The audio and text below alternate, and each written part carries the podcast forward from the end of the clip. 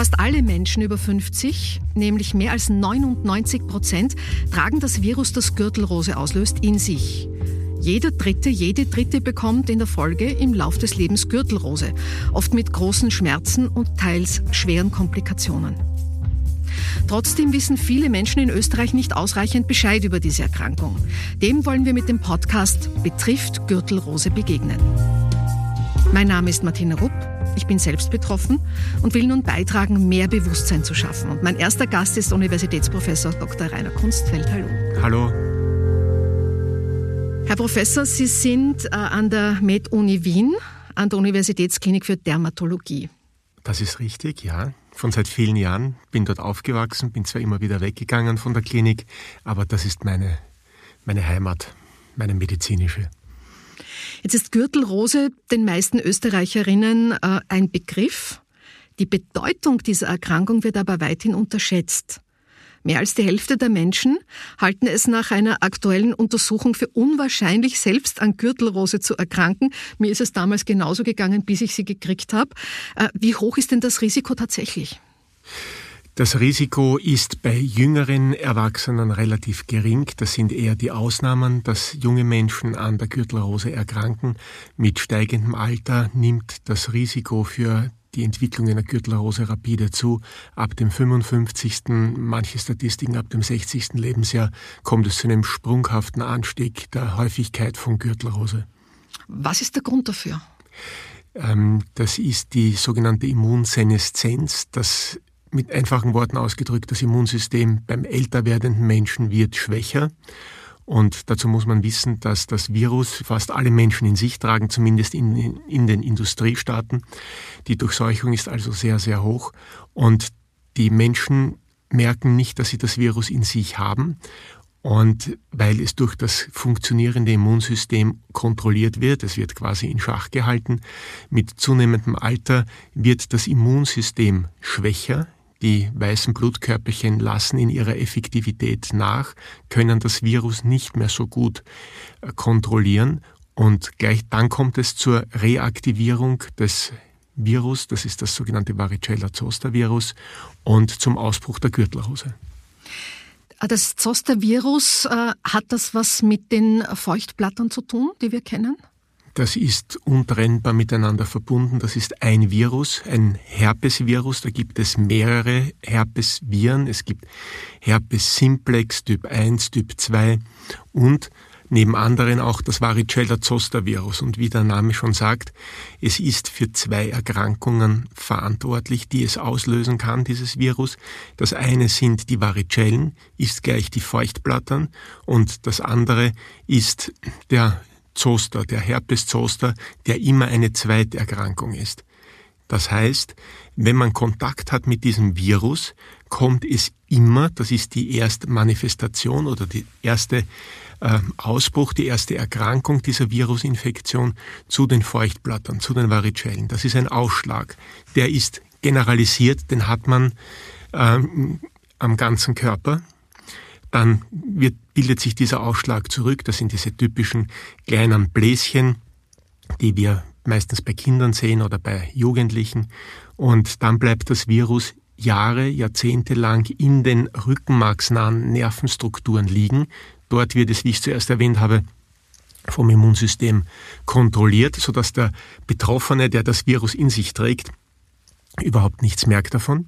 Und dann mit zunehmendem Alter, äh, wenn das Immunsystem schwächer wird, kommt es wieder zur Aktivierung des Varicella-Zoster-Virus, dann aber nicht zu den Varicellen, sondern zur Zweiterkrankung oder zur Zweitmanifestation. Und das ist die Gürtelrose. Und die Gürtelrose ist äh, nicht ein Ausschlag, der die gesamte Haut betrifft, sondern nur einen bestimmten Abschnitt, ein sogenanntes Dermatom. Hm. Äh, ich, ich glaube, ich habe es bekommen äh, Jahrzehnte, nachdem ich selber die Feuchtblättern hatte, als ich mit meinem Enkelkind gespielt habe, das die Feuchtblättern hatte. Also ich habe auf sie aufgepasst, sie konnte damals nicht in den Kindergarten gehen. Ähm, und ich habe überhaupt nicht gewusst, wie mir geschieht. Denn bei mir war es so, bevor sich das manifestiert hat auf der Haut, war ich abgeschlagen, unfassbar müde, konnte, es war so lange vor Corona, äh, konnte mich überhaupt nicht mehr aufraffen, irgendwas zu tun und hatte einen, einen Schmerz unter dem linken Arm und haben mir gedacht, Gottes Willen, Herzkranzgefäße, Herzinfarkt, Brustkrebs, irgendetwas äh, kann da nicht stimmen. Also es kann sich diese Krankheit auf äh, verschiedene Weise äußern. Das hast du sehr richtig und eindrucksvoll beschrieben.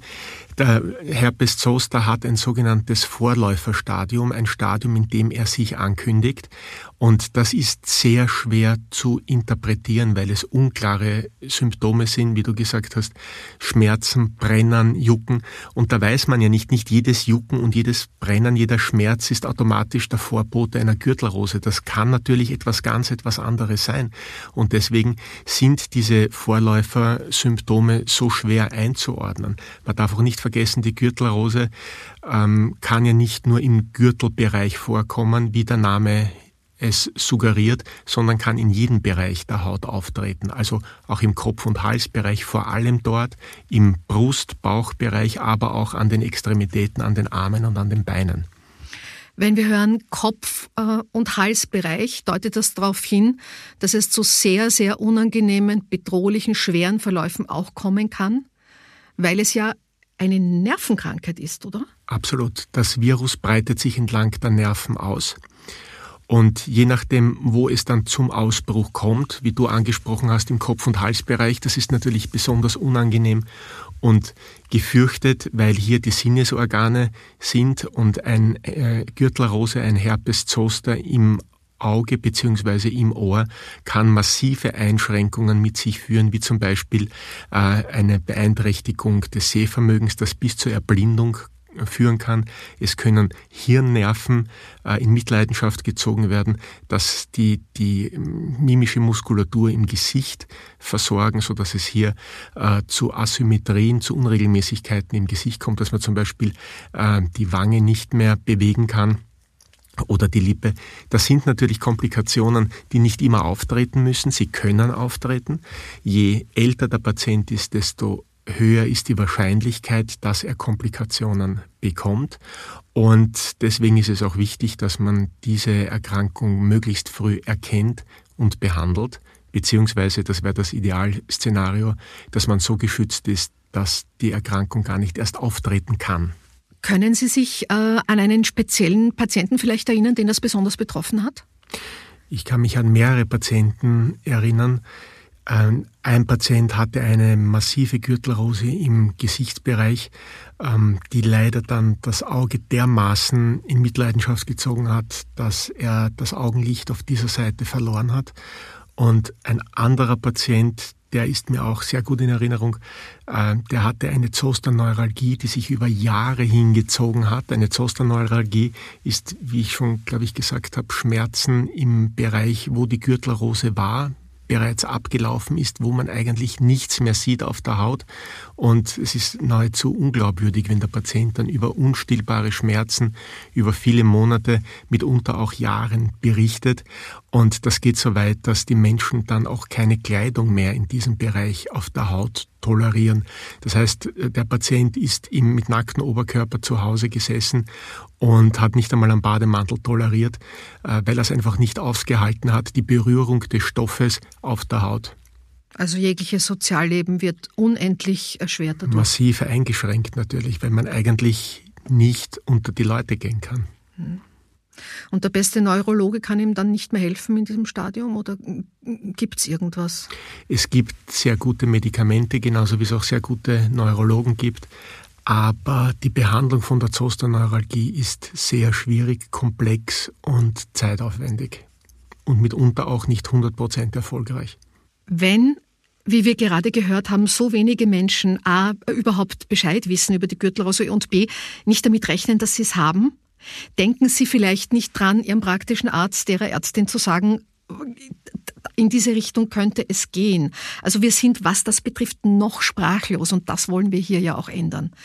Ähm, Sie haben gesagt, ganz wichtig, möglichst schnell zum Arzt, zur Ärztin gehen, möglichst schnell äh, eine Behandlung starten.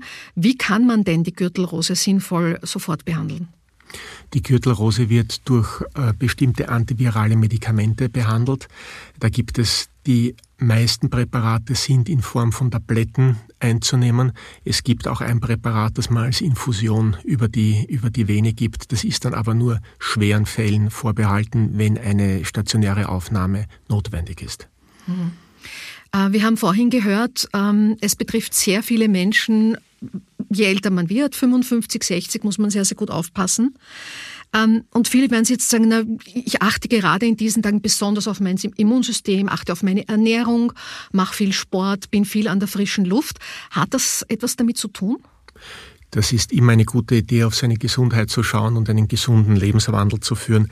Aber auch mit viel frischer Luft ähm, kann man die natürlichen Verläufe des menschlichen Organismus und den Alterungsprozess nicht komplett stoppen. Und es ist einfach so, dass man auch, wenn man besonders gesund lebt, äh, ein, mit zunehmendem Alter ein erhöhtes Risiko hat, eine Gürtelrose zu entwickeln. Andererseits, und das habe ich eingangs nicht gesagt, äh, Menschen, die schwere Erkrankungen haben, wie zum Beispiel Bluterkrankungen oder eine Krebserkrankung mit den daraus resultierenden Therapien, haben auch in jüngerem Alter ein erhöhtes Risiko, eine Gürtelrose zu entwickeln. Welche Komplikationen kann man entwickeln, wenn man eine Gürtelrose hat?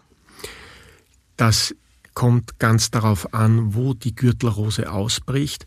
Wenn das im klassischen Bereich ist, also im Brustbereich, ähm, dann äh, kann es zu Pigmentverschiebungen kommen, also dass dann, wenn die Gürtelrose abgeheilt ist, die Haut heller und dünkler äh, gefärbt ist. Es kann äh, vor allem bei Menschen, die eine dünklere Hautfarbe haben, zu, zur Narbenbildung kommen. Und die gefürchtete Nebenwirkung ist die Zosterneuralgie oder die Postzosterneuralgie. Das sind Schmerzen über Monate, wenn die Hautveränderungen schon längst abgeheilt sind. Das gilt für jeden Bereich der Haut, wo sich die Gürtelrose ähm, zeigt. Dann gibt es natürlich noch die Komplikationen, die speziell sind im Kopf- und Halsbereich. Wie ich eingangs schon gesagt habe, es kann das Auge oder das Ohr in Mitleidenschaft gezogen werden. Das kann zu Sehbeeinträchtigungen führen bis zur Erblindung. Auch beim Ohr kann es zu Schwerhörigkeit oder zu Gleichgewichtsstörungen kommen, wenn die Gürtelrose dort manifest wird.